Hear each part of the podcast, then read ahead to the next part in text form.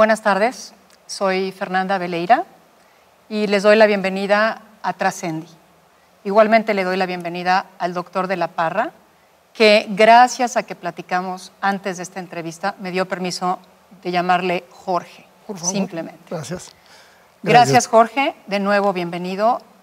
Y me gustaría preguntarte un poco, que nos hables un poco sobre tu trayectoria. Eh, mi trayectoria profesional empezó en un estudio de psicología. Empecé como estudiante de psicología, hice la licenciatura, luego hice la maestría y luego hice el doctorado en, en psicología en la Universidad Iberoamericana. Posteriormente, eh, años después, tomé cursos diferentes, empecé a estudiar un curso de psiquiatría dinámica de dos años en la Asociación Psicoanalítica y de ahí decidí empezar a mis estudios, mi formación, para ser más preciso, de psicoanalista.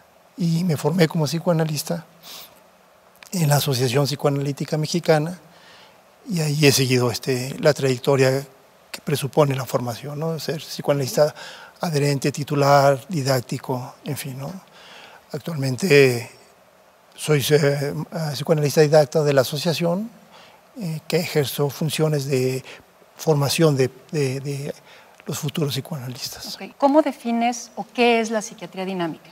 Ah, la psiquiatría dinámica, el curso que tomé en aquel entonces, que lamentablemente ahora ya la asociación lo ha sustituido por otros cursos, era un curso en donde nos eh, adiestraban a poder diferenciar diferentes trastornos del orden psiquiátrico, fundamentalmente psiquiátrico, eh, trastornos de graves, psicosis, esquizofrenias, eh, trastornos más ah, leves, vamos a llamarlos así, eh, como pueden ser la neurosis, el tipo de la neurosis, y qué tipo de tratamiento ofrece la psiquiatría, ofrecía en aquel entonces la psiquiatría a este tipo de trastornos. ¿no? La idea era un poco empezar a introducir a los estudiantes de psicología al mundo de la psiquiatría, ¿no? este, a, los tipos de fármacos, a las, los efectos de los fármacos, los alcances y las limitaciones que tienen los fármacos de aquel entonces. Entonces, el curso de psiquiatría tenía ese objetivo. ¿no? Y bueno, a ver, Jorge, no, no, es, no es poco común, es más bien frecuente oír hablar sobre las etapas del desarrollo de Freud. Así es. Jorge, ¿es importante considerar las etapas en un proceso de terapia? Fundamental. Pero me voy a permitir una anotación. Ciertamente es oral, anal, anal. analfálica, edípica. Luego viene propiamente la etapa de latencia, la pubertad, la, eh, adolescencia, la vida adulta, ¿no? y seguimos vejez, en fin. Me permito eh, puntualizar porque es la etapa edípica algo fundamental. ¿Por qué? Porque es en esa etapa en donde, por decirlo así, culmina el proceso del primer desarrollo del ser humano. Y es muy importante. ¿Por qué? Porque ese primer desarrollo del ser humano, esa, por decirlo así, impronta inicial de los seis años de vida, una impronta muy larga, muy compleja, muy eh, llena de significados, eh, de emociones, la construcción, vamos a decir, ese, ese sustento psíquico que se construye en ese primer año de vida, es lo que el ser humano va a aprender a repetir. Es, por decirlo así, la carga que trae el ser humano con la cual va a enfrentar el mundo. Esa primera experiencia es como esa impronta, insisto, psíquica, por supuesto, ¿no? del ser humano, para que en el devenir de la vida pueda ir respondiendo. En un análisis es fundamental. ¿Cómo hace el analista para dar cuenta de esta impronta, vamos a decirlo así? ¿Cómo sabemos si el paciente, impronta que podemos llamar neurosis, impronta que podemos llamar una neurosis obsesiva, un trastorno depresivo, en fin, una gran cantidad de nosologías clínicas que tenemos, ¿no? Pero, ¿cómo da el psicoanalista cuenta de ello? Muy sencillo. El paciente llega quejando un problema y ese problema tiene que ver con esa primera historia. Esa primera historia que es el sustrato, que es el, fundamento del psíquico de la persona, la va a repetir con el analista. Es decir, si en esa primera periodo de la vida, de estos seis primeros años de vida, decía Freud. En una etapa específica, por ejemplo, en la etapa edípica, hubo una particular conducta, en este caso de los padres o de la madre, sea que o el padre muere o se ausenta, o la madre este, tiene eh, un conflicto con el padre, o el padre eh, surge un amante, en fin, todas las vicisitudes de la vida. ¿no? Y al paciente, en este caso, le afecta en determinado momento, con el analista va a repetir el afecto no es que eh, esté buscando que el analista, por decir, si el padre tuvo un amante, que el analista esté, tenga un amante o no, pero va a repetir el afecto. Y esto es lo fundamental, porque no es que se repitan las situaciones, se repiten los afectos, afectos que son del orden de lo inconsciente. Y esta es una de las grandes aportaciones del psicoanálisis. Eso te lo el inconsciente existe para el psicoanalista. ¿Qué es el inconsciente?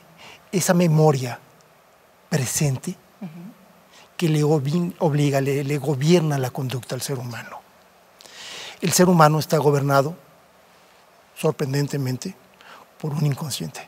Así como ni somos el centro del universo, ni somos hechos por la mano de Dios, bueno, algunos creen que sí, pero otros, los normalitos, no creemos eso. También así, el ser humano tiene un inconsciente, está gobernado por un inconsciente. En tu práctica, y, como, formado en la corriente psicoanalítica, ¿qué tan importantes son los sueños? Fundamentales. Es, y como decías hace un momento, Freud los define como el camino regio de Royal Way al inconsciente, a ese mundo.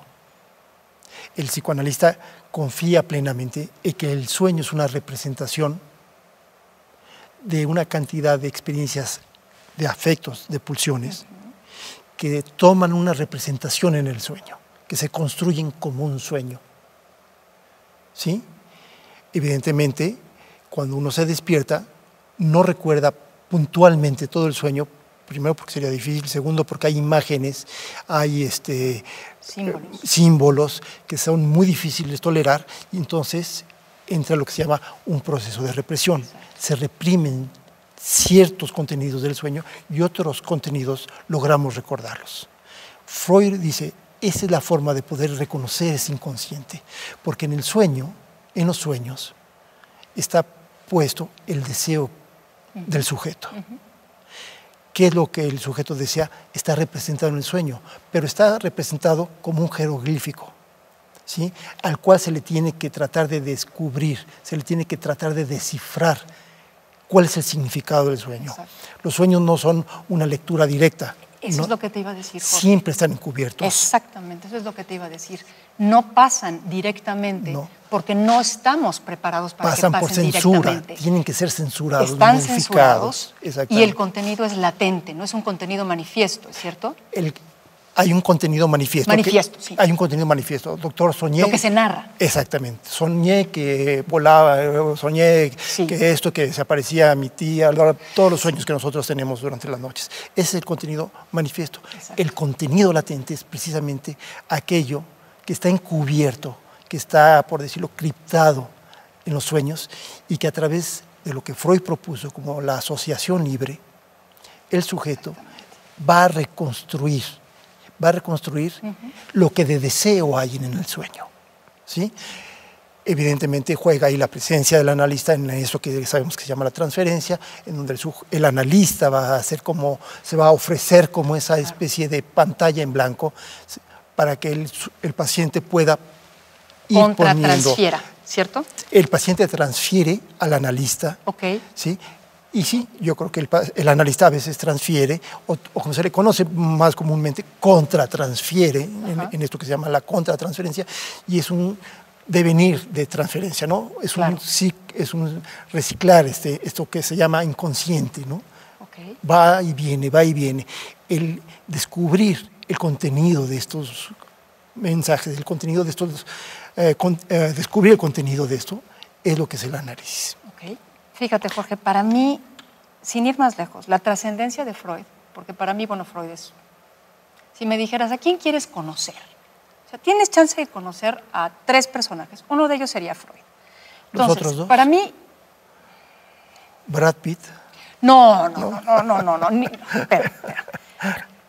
Para mí la trascendencia de Freud está precisamente en haber descubierto los procesos mentales inconscientes. Exactamente. Para mí esa es la trascendencia. Esa ¿Tú estarías de acuerdo conmigo? En gran parte sí. porque no solamente descubrió que hay un, sujeto del inconsciente, que no es poco, oh. sino también construyó una técnica para tener acceso a ese sujeto del inconsciente. O sea, esto es el psicoanálisis dar cuenta que hay un inconsciente, un sujeto del inconsciente y una técnica, una técnica para llegar acceder, a ese sujeto. Y entonces, con ello, dar cuenta quién es la persona.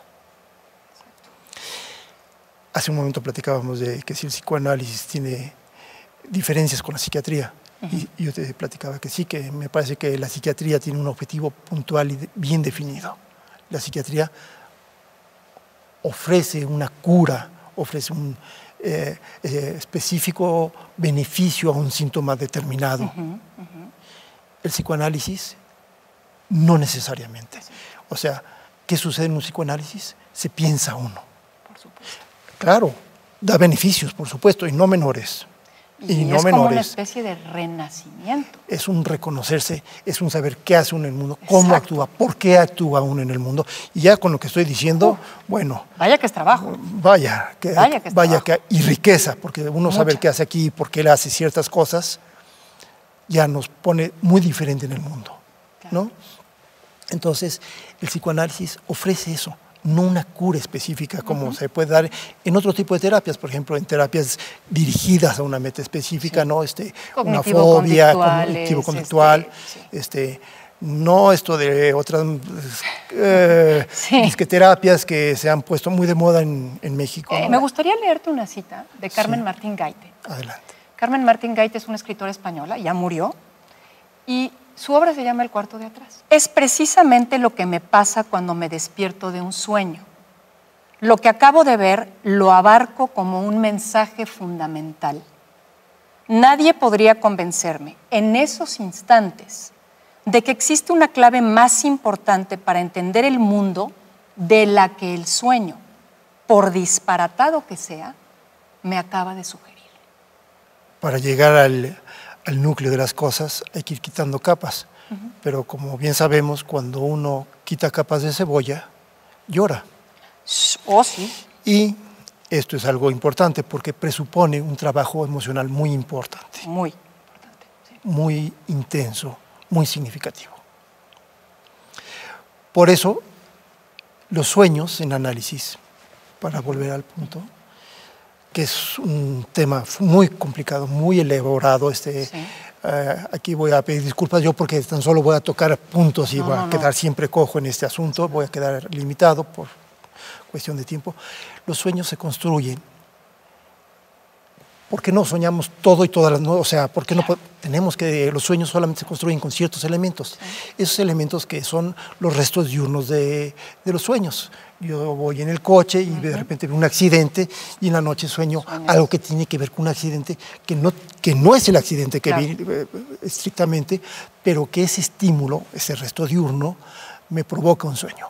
Y yo sueño algo que tiene que ver con un accidente de cuando yo era niño yo iba en el coche, soy un niño, y resulta que, por decir un ejemplo, iba manejando mi padre y tenemos un accidente. Y eso es mi sueño. ¿No? Evidentemente es el accidente que ve en el día que provoca un recuerdo de mi infancia. Claro. ¿Cómo doy cuenta del sentido y del significado del sueño? Dando cuenta de lo que esto pueda significar para mí. Y sí, eso que me va a dar riqueza, porque va a dar cuenta de lo que yo deseo, de lo que yo quiero, de lo que yo soy, de lo que yo odio, de lo que yo repudio. ¿Sí me explico? ¿De quién soy? Ese cuarto de atrás, ese cuarto oscuro de atrás, eso que queda en el olvido, pero que siempre está presente. Exactamente. Pero que siempre está presente. Y esta es una de las cualidades del inconsciente del ser humano. No hay un pasado que se olvida, es un pasado que se está resignificando y resignificando. Y así, como en el sueño que pongo, eh, por ejemplo, de que yo sueño en el coche, mi padre manejando, tengo un accidente, es ese niño que hoy día, a mi vida adulta, vuelve a aparecer. Dijiste algo bien importante. No hay un pasado que se olvida. Es un pasado presente. Es un pasado presente. O sea, uno no agarra su morralito, lo carga, se va de aquí y desaparecen los problemas. Así es. Ahí los tienes. Están, están latentes, están en el inconsciente, pero están latentes. Y dijiste, hablaste de las capas y del llanto, Jorge. Y mi pregunta ahorita es, ¿la conciencia duele? Claro. Claro que duele. Claro. Por eso, por eso, por eso, culturalmente se trata de evadir la conciencia. Por eso, aún aquellos pacientes que van a hacer consciente su mundo interno, se resisten. Les cuesta, hay un efecto de resistencia. Porque es doloroso, porque implica, porque da miedo, porque es un mundo este, que se intenta ah, olvidar. Y cuando hablas de olvido, yo diría que bueno que no hay olvido, porque si hubiera olvido no habría historia, si no hubiera historia no habría aprendizaje, si no hubiera aprendizaje el mundo quién sabe qué seríamos, seríamos este, como dices tú, esas lagartijas, seríamos lagartijas probablemente, ¿no? Este, pero en el no olvido, en el pasado presente, en el no olvidar, aunque duela, está la riqueza del ser humano, está el aprendizaje, está la historia, ¿sí? Y está el futuro también, o por lo menos la posibilidad de construir algo, por supuesto. ¿no? O por lo menos dirigir un algo así, hacia un punto específico que desea uno, ¿no? Cuando uno más se conoce, puede más gobernar su vida. Claro, por supuesto. ¿Sí? Freud, pone, Freud hacía una metáfora, decía que era que el, que el yo, que hace un momento mencionabas, tendría que gobernar ese caballo, ¿no? ser el jinete de ese caballo para gobernar un poco la dirección de la vida de cada persona, ¿no? Claro.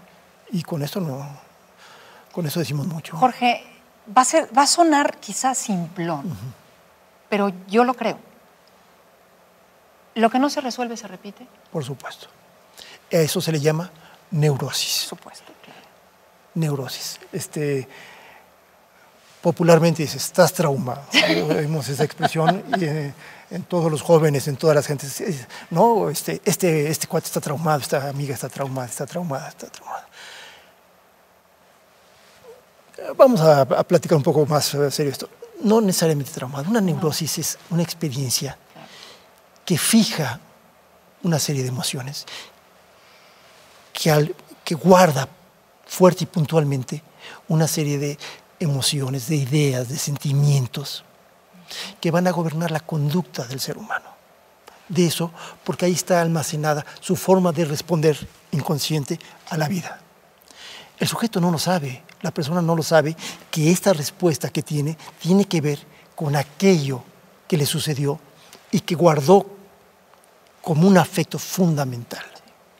Hay experiencias que evidentemente no se pueden olvidar o reprimir y entonces tienen más claridad en su conducta, pero muchas otras conductas que tiene el ser humano no quedan tan claramente significadas. Entonces, pero ahí están. Eso somos, eso nos construimos y con ello vamos a repetir. El análisis tiene por objetivo eso, dar cuenta de eso, porque pensar, analizar es pensar. Y pensar es poder dar energía a nuevos pensamientos, a nuevos afectos, a nuevas vivencias, a nuevas ideas. Y entonces poder, la palabra me, es difícil decirla, pero poder como liberar, vamos a decir así, eso que en aquel entonces sucedió para dar una nueva forma, ¿no? No es que se vaya a borrar, no. es que se vaya a olvidar, no es que vaya uno a ser un, en vez de lagartija vaya a ser un cocodrilo, este, a todo dismodar, no, no, no, ni mucho menos es esa lagartija que sabe de suyo qué es y pueda responder en una forma diferente a la vida. Y en vez de repetir un pleito cotidiano con la esposa o el esposo o con la pareja y todos, llegar todos los días y pelear y pelear y pelear, dar sentido a las cosas de la vida, a las cosas importantes, ¿no? Significativas. Me gustaría quizá terminar, Jorge, yo creo que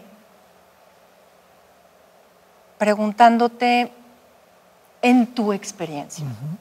Yo sé que no me puedes dar un porcentaje exacto, eso no se trata de porcentajes, pero, pero han sido más las personas que se atreven, que se atrevieron o se han atrevido a lidiar con sus demonios que las que no. déjame retomar una expresión tuya ahorita. Pensar es doloroso. Sí. Pero solamente cuando hay dolor se puede pensar. Y con ello te puedo decir que poca gente quiere dar cuenta de sus propios dolores. ¿Es poca la gente? Sí, lamentablemente sí. Y ahora vemos todo lo que está pasando en la humanidad. Ahora vemos una realidad difícil, no se diga en nuestro país ahora más que nunca, este, en donde parecería que el pensar está prohibido. Cada vez pensar está más lejano. Hemos inventado una técnica que nos salvaguarda de pensar, ¿no? Entonces, por supuesto que es más cómodo prender una televisión o... Ponerte a cocinar, lavar platos. este, jugar a, un supuesto, Con el celular. ¿no? Como, como mucha gente le llama la, la época del vacío, ¿no? La, era del vacío. Y parecería que sí, que este asunto de dar cuenta del dolor se pierde. Hace un momento preguntabas en la psiquiatría, la psiquiatría en alguna forma, por eso ha tenido este auge, porque evidentemente hace una clara ayuda para este dolor. Sí, pero no se resuelve. Es que a veces la gente no quiere resolverlo. Claro. La gente no quiere resolverlo. La gente quiere que se le quite el dolor y siga adelante con la vida. no resolverlo, ¿no? Es más difícil resolverlo, implica un esfuerzo, un esfuerzo grande, importante. Pasar por el dolor no es fácil, pero bueno. Vale la pena, Jorge. Por supuesto. Vale la Por supuesto. Y con eso te agradezco que hayas venido. Al contrario, a ti por la invitación. no, hombre, te agradezco que hayas venido a, Trascendi. Ah. Y me gustaría cerrar, sí, diciendo que absolutamente vale la pena pasar por ese dolor. Siempre. Muchas gracias, Jorge. A ti y a ustedes. Muchas gracias. Muchas gracias por acompañarnos. Esto fue Trascendi.